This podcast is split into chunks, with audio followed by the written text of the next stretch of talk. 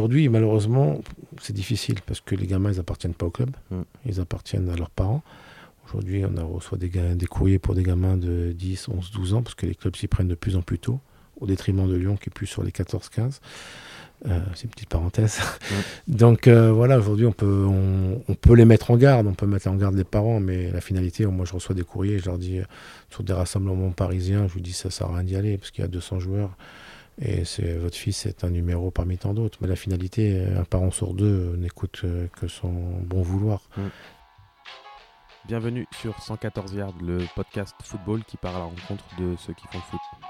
En abordant différentes problématiques qui me tiennent à cœur, nous partirons à la rencontre de bénévoles, professionnels ou encore passionnés qui font la beauté de ce sport. Bienvenue dans un monde où se côtoient bénévoles, scientifiques, analystes ou encore intérêts géopolitiques.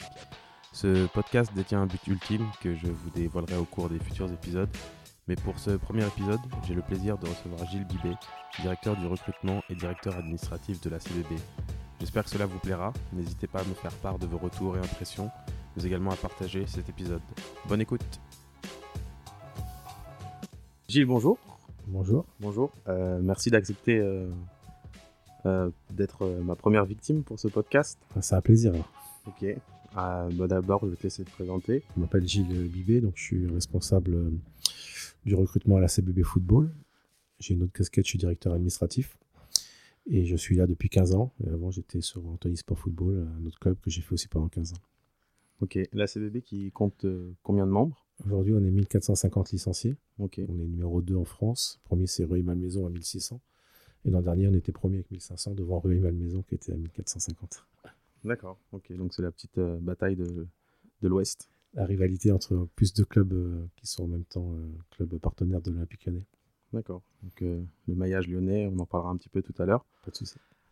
Du coup, euh, 15 ans passés à Antony, c'est là qu'on s'est rencontrés, en Benjamin. En Ouais, ça, ça remonte. Et euh, ensuite, je suis revenu en 15 euh, pour la DHR, pour une saison, avant de, de voguer dans, les- dans différents clubs. Euh, du coup, 15 ans à Antony, euh, tu as joué au foot, euh, j'ai cru comprendre. Ouais, j'ai joué, au foot un petit peu. J'ai commencé à jouer au foot à, à Rungis. Rungis, euh, par- pour un dirigeant que je connaissais. On était commerçants à côté, donc il m'avait bassiné pour que j'aille jouer avec eux. Après, je l'avais suivi à Joueur Josas. Et puis de là, je suis revenu justement toujours par ce même dirigeant Anthony, parce qu'entre-temps, il était venu Anthony. Et c'est lui qui m'a mis un petit peu le pied à l'étrier, comme on dit. Alors, je crois que je le connais, c'est c'est Georges, c'est ça? Non, Georges, j'ai fait sa connaissance à Anthony. Ok, C'était quelqu'un d'autre euh, qui, était, euh, voilà, qui était dirigeant à l'époque hein, sur l'équipe du CDM d'Anthony. ok. Donc ensuite, tu, tu, tu, tu commences euh, ta, ta, ta, ta- cette vocation d'entraîneur. Ah ouais, ça s'est fait par hasard parce que justement, je jouais Anthony un dimanche matin. Il y avait donc deux, deux coachs qui jouaient avec moi et, donc Georges Carmen qui était qui est un personnage du, du club d'Anthony à l'époque et puis Olivier Corbin et eux s'occupaient donc des 13 et des 15. Je les entendais parler tous les dimanches de leur match et puis je savais qu'ils étaient en difficulté pour coacher les équipes B donc j'aurais proposé mes services pour voir si j'avais la vocation puis c'est parti comme ça. Ok. Anthony, si je me souviens bien, tu avais un truc avec euh, la Suède et la Gocha Cup déjà à l'époque. Oui, c'est un tournoi qu'on a fait, euh, que j'ai mis en place Anthony sur moi juste avant de partir du club. Et aujourd'hui, ça fait maintenant 14, 15, 16 ans d'affilée que je fais ce tournoi. Maintenant, ce que je l'ai mis bien sûr en place à, à la CBB. C'est, un tournoi vraiment sympathique. C'est la Coupe du Monde des jeunes. Et c'est vraiment, je pense que, l'ayant fait toi-même, je pense que tu. tu voilà, toute la génération 88 que tu, dont tu représentes, euh, elle avait fait juste avant qu'on parte. Et c'était vraiment une belle, belle aventure. Ok. Donc Boulogne, euh, quoi, t'as pris les, les 19, Donc, quand je suis arrivé à la CBB, je suis arrivé pour prendre les 13 ans DH. 13 ans. C'était l'équipe euh, qui était euh, donc la génération 1991. C'est une équipe que gérait le président du club et qui voulait arrêter de l'entraîner, donc il m'a demandé de la prendre. C'était ces 12 ans qui passaient 13 ans. Et donc je suis arrivé donc euh, pour cette génération-là, qui était une très belle génération, puisqu'on a fini deuxième championnat, avec de très très bons joueurs qui ont pu intégrer les centres de formation. Même certains jouent encore à un haut niveau. Quoi. Ça va, ils sont pas trop vieux comme moi. Non, ça va. Et après, t'es monté jusqu'au 19. Après, voilà, donc j'ai fait 13 DH. euh, Après, je suis passé en 15 DH. Et puis après, je suis passé en 18 DH, qui sont devenus les 19 DH par la suite. Et là, je suis resté avec cette génération-là pendant 8 ans. Enfin, cette génération, ces générations. Et à la suite de ça, on, s'est aperçu qu'il y avait un souci, c'est que tous les joueurs qui sont issus des 19 ans, quand ils passaient à senior, était compliqué à, assimiler. Donc, du coup, j'ai eu l'idée de créer la post-formation avec un groupe de U21, donc l'antichambre des seniors, qui faisait un championnat senior, certes, mais qui, ça leur permet de s'aguerrir à un niveau moindre. Et puis, donc, on a mis ça en place, ça a bien marché, puisqu'on est monté deux années de suite. Et aujourd'hui, le projet continue et tout marche bien. D'accord, donc l'idée de ces 21, c'est ensuite de les intégrer sur la Nationale 2 pour, vous? Exactement, c'est parce qu'aujourd'hui, on sait qu'une Nationale 2, ça coûte beaucoup d'argent. Donc, en étant un club formateur, je pense qu'on doit, on se doit d'avoir des joueurs issus de la formation du club, jouer en équipe Fagnon. Donc aujourd'hui, ce travail commence à payer parce que régulièrement sur les matchs actuels de National 2, on a entre 3 et 7 joueurs maximum. Ça s'est vu sur, il y a deux ou trois matchs en arrière qui, ont, qui jouent dans l'équipe type. Mm. Des joueurs qui sont soit passés par le club, qui sont partis en centre, qui ont échoué, qui sont revenus, ou des joueurs qui sont issus du projet U21. Et, et donc là, il y en a deux qui sont titulaires indiscutables. Ok. Moi, je me souviens, j'avais assisté à un match de T19 il y a quelques années où un jeune qui revenait de centre, central de Saint-Etienne, je ne sais pas si ça te parle, qui revenait du coup à la CBB en 19. Ah, Cacharel. Mmh. Cachel. Ouais. Et du coup, quand il revient comme ça après un échec en centre. Bah, c'est un garçon qui était, donc, qui était revenu, il était de Rennes. Il, avait, enfin, il est venu chez nous par pur des hasards, il avait envoyé un mail, mais son cousin était passé par, par chez nous, Jordan Nkololo. Et Jordan Nicolo, quand il était venu chez nous, pareil, il arrivait du, de la région de Rennes où il avait joué au centre de formation étant plus petit mais pas gardé. Et chez moi, j'avais donc après, euh, dans la courte saison, je l'avais envoyé à Châteauroux parce que je trouvais qu'il avait des qualités. Il avait intégré donc la Barichonne et avait été, maintenant il est professionnel. Et donc suite à ça, il avait dit à son cousin Cacharel, tiens, essaye de faire comme moi. Chose qu'il a faite parce qu'il est venu chez nous, je l'ai pris. Et en fin de saison, il a signé à Saint-Etienne un contrat stagiaire de deux ans. Malheureusement, des blessures l'ont empêché de poursuivre. Et peut-être aussi un manque de maturité et de mental. Donc aujourd'hui, je crois savoir qu'il ne joue plus ou qu'il joue en National 3 à côté de Rennes. Mais voilà, je pense que c'est un garçon qui avait un gros potentiel et euh, il était hyper motivé justement de repartir à, Saint-Etienne parce que c'était une seconde chance pour lui. Malheureusement, il n'a pas su la saisir. Mm. Et euh, le physique, puisque du coup, tu as vu pas mal d'adolescents partir en centre avec parfois des, des rythmes d'entraînement ou... Oui, c'est pas facile. C'est vrai, quand on passe d'un club amateur où il y a deux à trois séances par semaine, Là, j'ai le cas d'un défenseur qui était chez nous l'année dernière, un 2000, qui a intégré Amiens en fin de saison, donc euh, début de saison là. J'ai fait un bilan avec lui puis avec son coach au mois de décembre et c'est vrai que il a été blessé sur la première partie de saison assez régulièrement. Il a fait que à peu près la moitié des séances et donc il a fait que 4 matchs sur les 12 qu'il aurait pu jouer. Et c'est vrai que quand on passe de 3 séances à 7 séances, il y a un rythme qui est beaucoup plus élevé. Et si le corps n'est pas habitué ou si le, gamin est en pleine croissance, bah, il y, a des petits pépins physiques qui l'empêchent euh, d'évoluer euh, comme il le souhaiterait et progresser comme le club pourrait le souhaiter. On entend aussi souvent euh, que parfois le départ un peu plus tardif en centre, je pense à 17, 17 ans, et parfois plus, plus, plus adapté, pour ça dépend des profils, mais peut être plus adapté. Moi, je suis, je, je suis convaincu qu'un joueur qui part à 18, 19, même 20 ans, a toutes les chances de réussir parce que la marge elle est très très faible pour arriver au haut niveau, au détriment d'un 13-14 ans qui va rester 4, 5 ans, 6 ans éloigné de sa famille, dans des conditions pas toujours agréables. Mentalement, il vit que foot, foot, foot. Et il vit pas d'adolescence, il vit pas de, jeunesse, et c'est compliqué. Et puis à la fin, bah, souvent quand il n'y a pas le contrat, bah, c'est une grosse chute. Et je pense qu'aujourd'hui, mentalement, ils sont usés quand ils arrivent au bout de leurs 4-5 ans de formation. Donc moi je suis vraiment pour les, gamins qui partent euh, le plus tard possible. On en a preuve enfin, chez nous. Je parlais de Jordan Kolulu, mais bon, il y a aussi Yacine Mamou qui que j'ai récupéré à 18 ans, qui est resté chez nous jusqu'à 21 ans. Il est parti une année à Évry.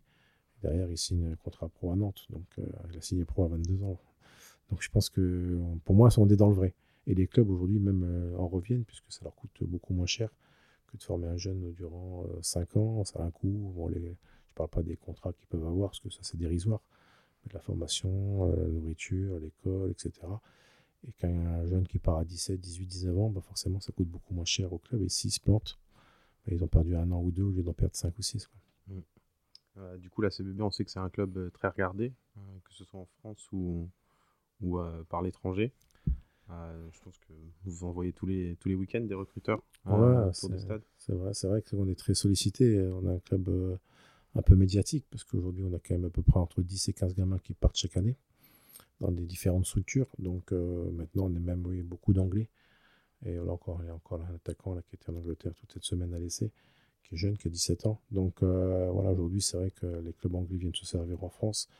Et c'est une bonne chose parce que je pense aussi que pour un enfant, peut-être pas 14-15 ans, bon, ils n'ont pas le droit de le prendre, mais à partir de 17-18 ans, je pense que c'est une bonne chose, c'est une bonne expérience. Si le cursus scolaire est achevé, ça permet voilà, déjà d'apprendre une langue, aujourd'hui primordial, je pense. Et puis à côté, de voir autre chose, une autre civilisation, une autre façon de voir de, de foot, même parce que le foot anglais est très, est très, comment, très différent du, foot français. Et voilà, donc là on parlait tout à l'heure de rythme et tout ça. C'est vrai que même l'Angleterre, c'est c'est même difficile pour les joueurs français parce que bon, on parlait de cette séance avec euh, un peu de voilà c'était un peu compliqué mais dans en Angleterre mon gamin qui revient il m'a dit le rythme ça n'a rien à voir quoi. J'ai fait cinq séances d'affilée et j'étais cuit j'étais vidé mm. je crois que la CBB a signé un partenariat avec euh, l'Olympique lyonnais euh, il y a quelques années ouais c'est exact on est au bout de la deuxième année là on a signé ça donc il y a deux ans on est en fin de contrat, mais on va renouveler sans aucun souci, parce qu'on est deux clubs un peu similaires qui travaillent de la même façon à des échelons différents, bien sûr et des moyens différents. Mais aujourd'hui, nos deux clubs se, se, ressemblent par la façon de voir les choses. Euh, voilà, au niveau du coaching, au niveau de. Un petit peu à tous les niveaux, parce que la, philosophie du jeu, euh, voir un petit peu comment les coachs travaillent, euh, etc. Et je pense que l'Olympique Lyonnais bon, a choisi la CBB pas par hasard. On a été observé quelques temps, parce que moi j'étais sur un partenariat depuis quelques temps avec eux. J'ai fait la, la, connaissance du responsable du recrutement lors de la signature de Mizane Maolida à l'Olympique Lyonnais. Et euh, donc j'avais parlé de ça, il m'a dit ouais c'est possible, faut voir. Et puis pendant ces deux ans qui sont écoulés après, ils ont fait que nous observer, voir comment travailler, etc. etc. Et puis après on a un autre gamin qui a signé chez eux, Mathis Lefebvre, en 2002, qui est parti à la fin des 15 ans. Et c'est euh, à partir de là que ça s'est déclenché. Bon déjà grâce aussi à Mathis et puis ses parents qui ont fait en sorte de remercier un peu la CBB, qui ont fait aussi encore des éloges sur notre club. Et donc là, suite à ça, on a signé un contrat de deux ans. C'est un contrat qui nous apporte beaucoup parce qu'aujourd'hui, on a la formation des cadres, on a beaucoup d'échanges, ils viennent faire des formations chez nous, développement sur le mental, des choses comme ça. Enfin, tout ce que nous, on pourrait chercher en club amateur, eux nous l'apportent par rapport à leur expérience. Donc, c'est hyper intéressant. Et euh, à côté de ça, bon, bien sûr, on a des places pour aller voir les matchs, mais on organise des matchs amicaux, c'est pris à leur charge. Donc, c'est vraiment un échange euh, très riche, contrairement à celui qu'on pouvait avoir il y a quelques années avec le Paris Saint-Germain où c'était d'aller ramasser les balles au Parc des Princes ou faire un amical. Mais ça s'arrêtait là, il n'y avait pas vraiment de. C'était pas des échanges très approfondis. Donc euh, Lyon se détache par rapport à ça. Ils ne sont pas numéro 1 au niveau de la formation en France par hasard. Et numéro 3 en Europe si je m'abuse. Donc euh, voilà, PSG, même s'ils ont beaucoup de moyens, aujourd'hui ils sont assez loin. Et on est très très fiers d'être avec l'Olympique Lyonnais. Mmh, je me souviens euh, du partenariat PSG quand on avait 14 ans, c'était il y fanion PSG sur, sur, le, sur le bras. Anthony, Anthony, vous avez fait un partenariat à l'époque, c'est avec Georges. Et c'était un partenariat qui fonctionnait moyennement. Après, ils avaient fait beaucoup de partenariats à cette époque-là. Ils voulaient développer un peu les clubs partenaires, parrainés surtout. Et c'est vrai qu'ils avaient développé énormément de euh, partenariats. Mais bon, à part voilà, faire une journée d'entraînement qui venaient faire les, les, coachs du PSG chez nous et puis aller au Parc des Princes, ça s'arrêtait là que là aujourd'hui euh, le partenariat de l'Olympique Lyonnais est un partenariat très très lourd. Ok. Euh, cette euh, jurisprudence Mbappé, comme j'ai envie de l'appeler, vous la sentez sur les enfants dans les tribunes ou des choses comme ça, par, que ce soit des recruteurs, des agents qui sont qui scrutent sans cesse ou qui approchent dans quel sens? Dans le sens où plutôt sera découvert le talent et conservé, le mieux ce sera. Vous, vous, éduquez un petit peu les enfants à la CBB là-dessus Plutôt que le talent sera découvert, je suis pas sûr. Parce que aujourd'hui, bon, Mbappé, c'est vraiment un cas numéro un. Parce qu'aujourd'hui, il était doué dès, son plus jeune âge. Et puis, il était bercé dans le football par son père, etc. Maintenant, avoir un joueur phénoménal comme lui à 13 ans, j'en ai vu. Hein. Aujourd'hui, on a même encore Hannibal qui, était chez nous, qui a signé à Monaco. Et quand il est parti, il avait 14 ans je pense qu'on peut pas savoir si à 18 ans, euh, ce phénomène, il sera toujours phénomène. Aujourd'hui, bon, Kylian Mbappé, il a, il a prouvé.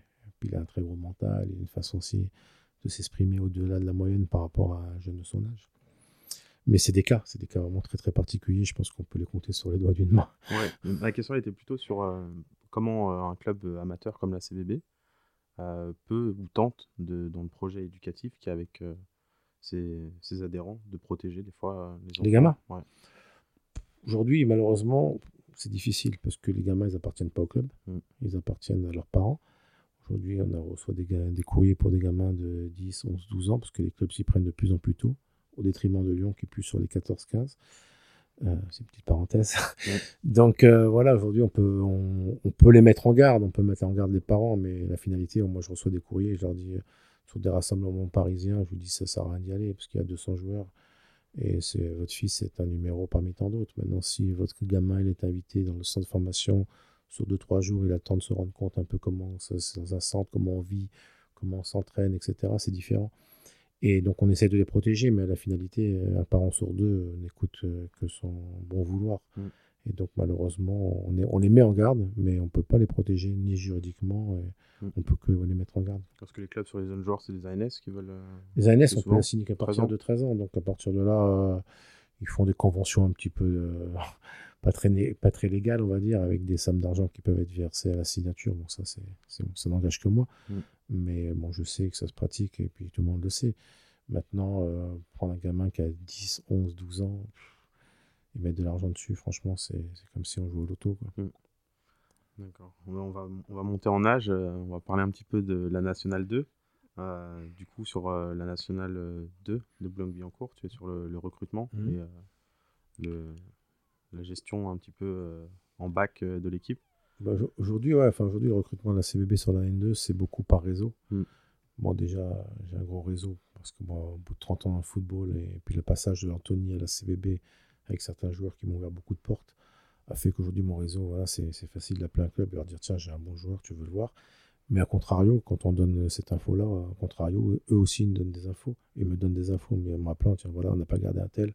C'est un joueur qui a peut-être besoin de travailler encore un ou deux ans au niveau de la Nationale 2 pour exploser. Donc, on, voilà, je les écoute, je prends des renseignements sur le, sur le joueur. Et puis après, je le présente au staff. je peux même des fois l'imposer, mais bon, je le présente parce qu'on ne va pas faire les choses euh, de travers. Mais voilà, en général, le, staff me fait confiance. Aujourd'hui, on a des joueurs que j'ai récupérés euh, 19, 20 ans, qui ont fait le projet justement U21, qui étaient passés par des centres de formation, qui n'étaient pas passés par des centres, et qui aujourd'hui, ben, il y en a qui jouent en national, il y en a qui jouent en Ligue 2. Donc le projet, est, encore une fois, il est bien existant. Et on essaie surtout de, chercher un certain type de joueur. Type, euh, voilà, sur la mentalité, on est très, très à cheval là-dessus. Le coach, surtout, voilà, il aime bien avoir des joueurs qui sont à l'écoute, voilà, qui ne font pas qu'à leur tête, qui arrivent à l'heure, qui, qui s'entraînent normalement, qui ne rouspètent pas quand ils jouent pas. Enfin, après, ça fait partie aussi de- des aléas du métier d'entraîneur, mais voilà, déjà, on essaie d'éliminer un peu les parasites. On peut se tromper, mais on se trompe rarement. Et aujourd'hui, voilà, le, recrutement, même si on est parti de la génération qui est aujourd'hui en N2, euh, certains étaient en DSR à l'époque, donc ils ont, ils ont connu toutes les montées. Mm. Et après, voilà, chaque année, on rajoute 3, 4, 5 joueurs qui peuvent apporter un plus pour renouveler aussi l'effectif, pour que le coach n'ait pas l'impression de voir toujours le même public face à lui. Donc ça, c'est aussi important. Bon, voilà, on fait très attention surtout à l'état d'esprit. Mm. Et c'est souvent des joueurs qui sont revanchards? Un petit peu dans leur tête. hein, Euh, ouais, fond ouais, de- certains sont revanchards. Après, bon, là, cette année, on a pris des joueurs un peu plus matures, comme euh, un joueur que j'apprécie beaucoup, Vincent Scotté, qui a 30 ans, qui a fait beaucoup de clubs, qui a joué un petit peu en pro en Corse, etc. Mais c'est un joueur que ça fait deux ans que je voulais faire venir. Bon, là, cette année, il est venu chez nous. Et c'est aussi bien d'avoir un peu ces joueurs de, qui ont une expérience un petit peu du terrain, qui ont un petit peu bourlingué un peu partout, parce qu'ils apportent aussi un certain vécu. Ils, peuvent- ils transmettent leur vécu aux plus jeunes du groupe qui peuvent intégrer le groupe dès par la montée des, des U21 ou même un très très bon 19 ans peut monter directement à N2. Et donc ça c'est très intéressant d'avoir ce genre de joueurs pour les accompagner au quotidien. Mm. Accompagner les plus jeunes, ouais, parce que même quand on regarde de la N2, euh, ce qui est parfois choquant, c'est que ce sont des jeunes adolescents en, en fin d'adolescence et de jeunes adultes contre des, Ouais, des ce- beaucoup plus costauds. surtout, enfin, surtout chez dans les clubs pro aujourd'hui, les clubs pro Mm. en N2 ils mettent que des 17-18 ans pour qu'ils s'aguerrissent et pour voir justement s'ils peuvent passer ce fameux cap euh, Physique. intégrer voilà, physique et puis de pouvoir aller chez les pros après derrière. Maintenant, nous, on a un petit mélange, on a une moyenne d'âge qui doit être de 25-26 ans. Moi, le plus jeune aujourd'hui qui joue, c'est un 97. Euh, Même si on a des 2000-2001 qui s'entraînent avec eux, mais pour l'instant, le plus jeune, c'est un 97. Et le, et le plus vieux, ça doit être euh, ben, Vincent qui est 87. Quoi. Mm. Donc, euh, voilà, ça va. de- Il y a 10 ans d'écart entre les deux, et ça va donc de 21 ans à 31 ans. quoi. La fameuse génération 87 de Clairefontaine. Du coup, il y a des ambitions pour la N2 euh, à plus ou moins long terme. Aujourd'hui, c'est de pérenniser déjà l'équipe à ce niveau-là. Ouais.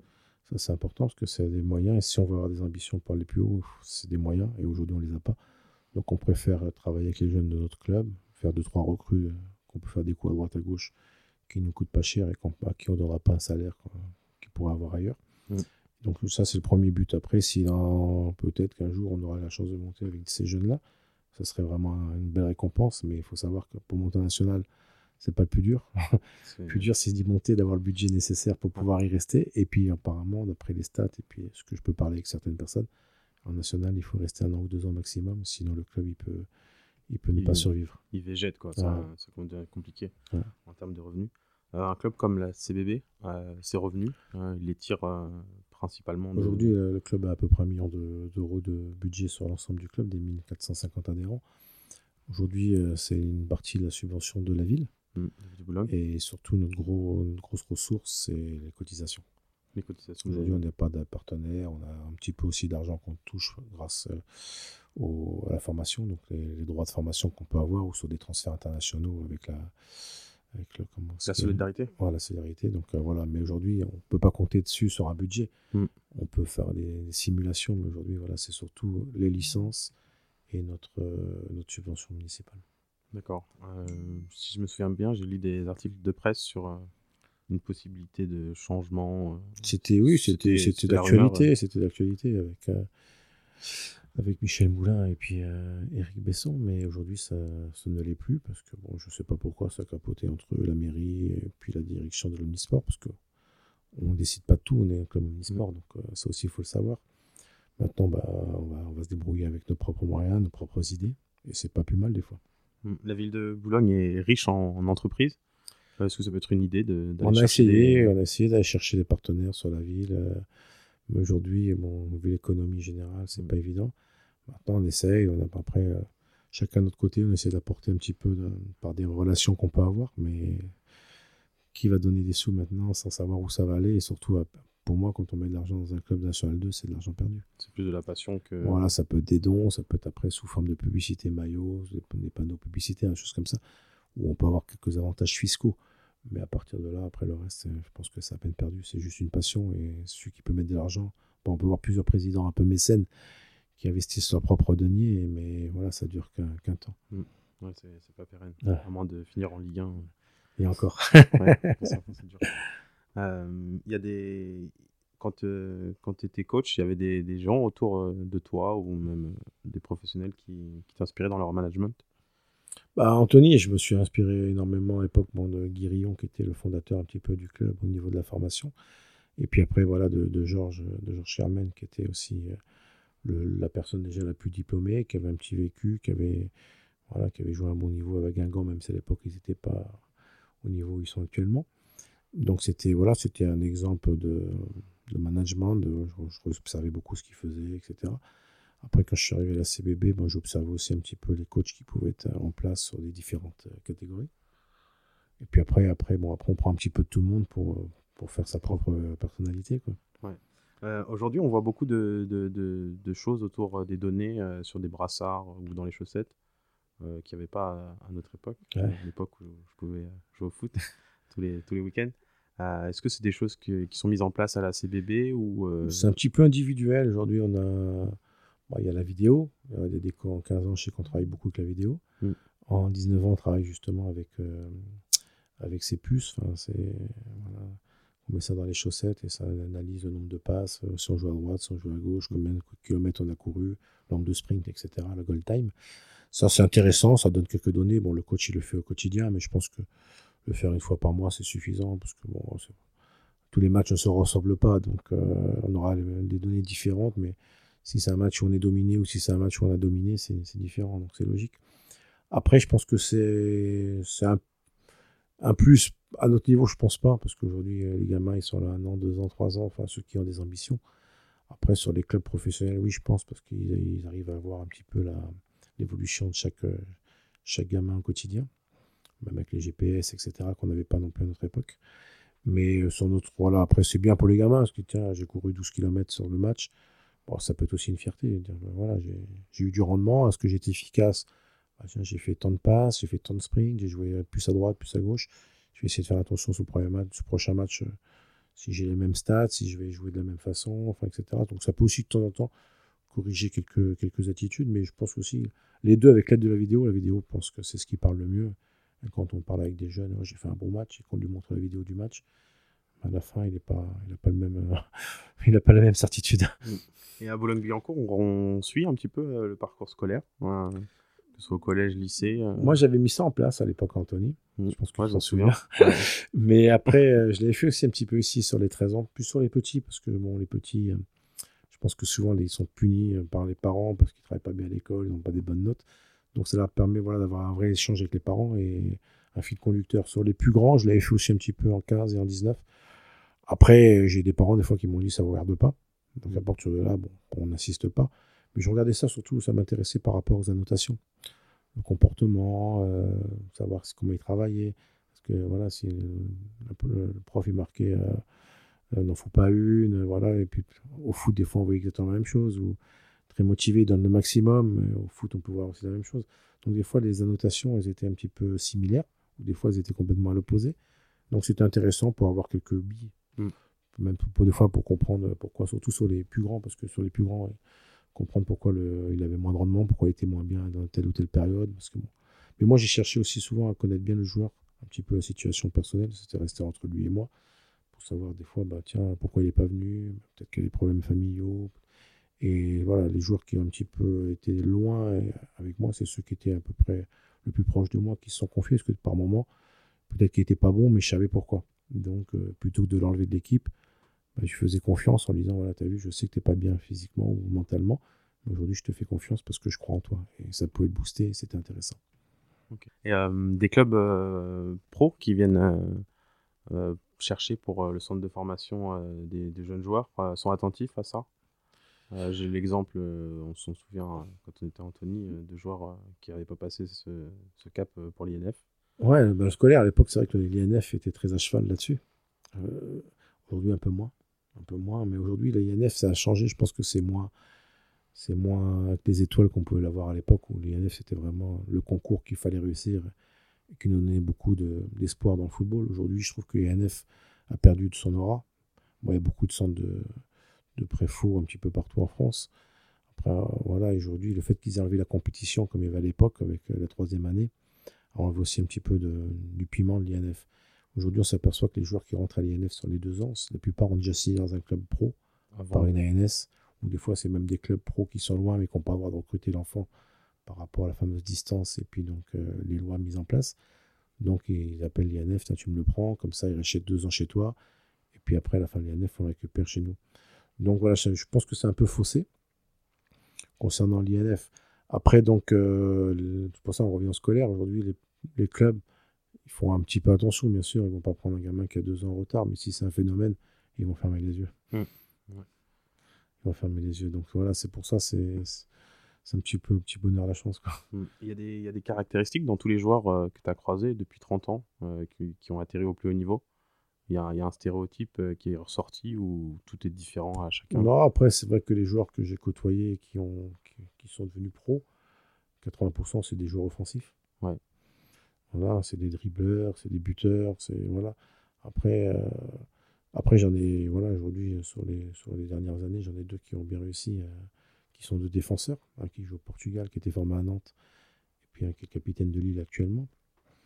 Donc, euh, mais après, ils avaient un mental différent. Ils savaient pourquoi ils étaient là. Ils savaient pourquoi ils, voulaient réussir.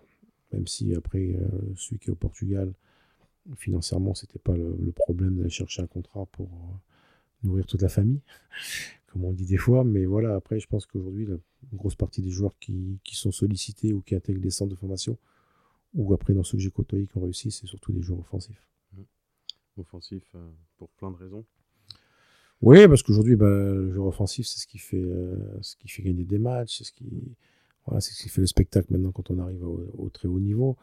Voilà, un bon défenseur, un bon 6, c'est bien d'en avoir, c'est obligatoire maintenant d'en avoir dans une équipe parce que si on n'a pas de résultat, mais les clubs, euh, on voit très bien, même ils vont prendre beaucoup de joueurs offensifs et puis le, bah, droit, ils vont reconvertir latéral droit, l'excentré gauche, latéral gauche, un attaquant, il peut descendre d'un cran et puis finir 6 ou 5.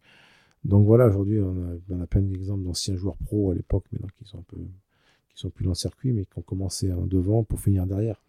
Et c'est la, voilà, c'est les données des clubs pro aujourd'hui. Ils prennent des très bons joueurs offensifs qui savent dribbler, qui savent éliminer, qui savent frapper au but. Et puis à un moment donné, bon, comme ça, forcément, ils vont pas tous arriver en haut. Bah, on essaie de les très très bons, on essaie de les recaser sur un autre poste. Donc, il vaut mieux commencer attaquant et. Oui, il faut mieux. Euh, après, on a aussi des joueurs qui ont commencé derrière, je pense, je ne les ai pas là en tête, et puis qu'on finit devant. Oui, il n'y a pas de vérité là-dessus. Ouais, c'est ça. il y a même des gardiens de but qui marquent des buts. Donc. Il y a des difficultés sur le gardien de but, euh, justement, à partir euh, d'un poste singulier. Gardien de but, c'est compliqué, c'est très compliqué parce qu'aujourd'hui, dans une équipe, il n'y en a qu'un. Mm. Au détriment d'un joueur, on revient au même truc. Voilà, bon joueur, on arrive toujours à trouver une place dans une équipe. Gardien de but, il n'y en a qu'un. Et quand dans un effectif, il y en a deux ou trois. Il n'y en a qu'un qui joue, les deux autres, il faut les gérer. Et un gardien de but, pour progresser, pour s'affirmer, pour prendre confiance, il a besoin de jouer. Mm. Aujourd'hui, j'ai connu beaucoup de bons gardiens, hein, que ça passe de ta génération, euh, même si toi tu l'as peut-être pas connu, Marin. Marin, si, on joue ensemble en voilà.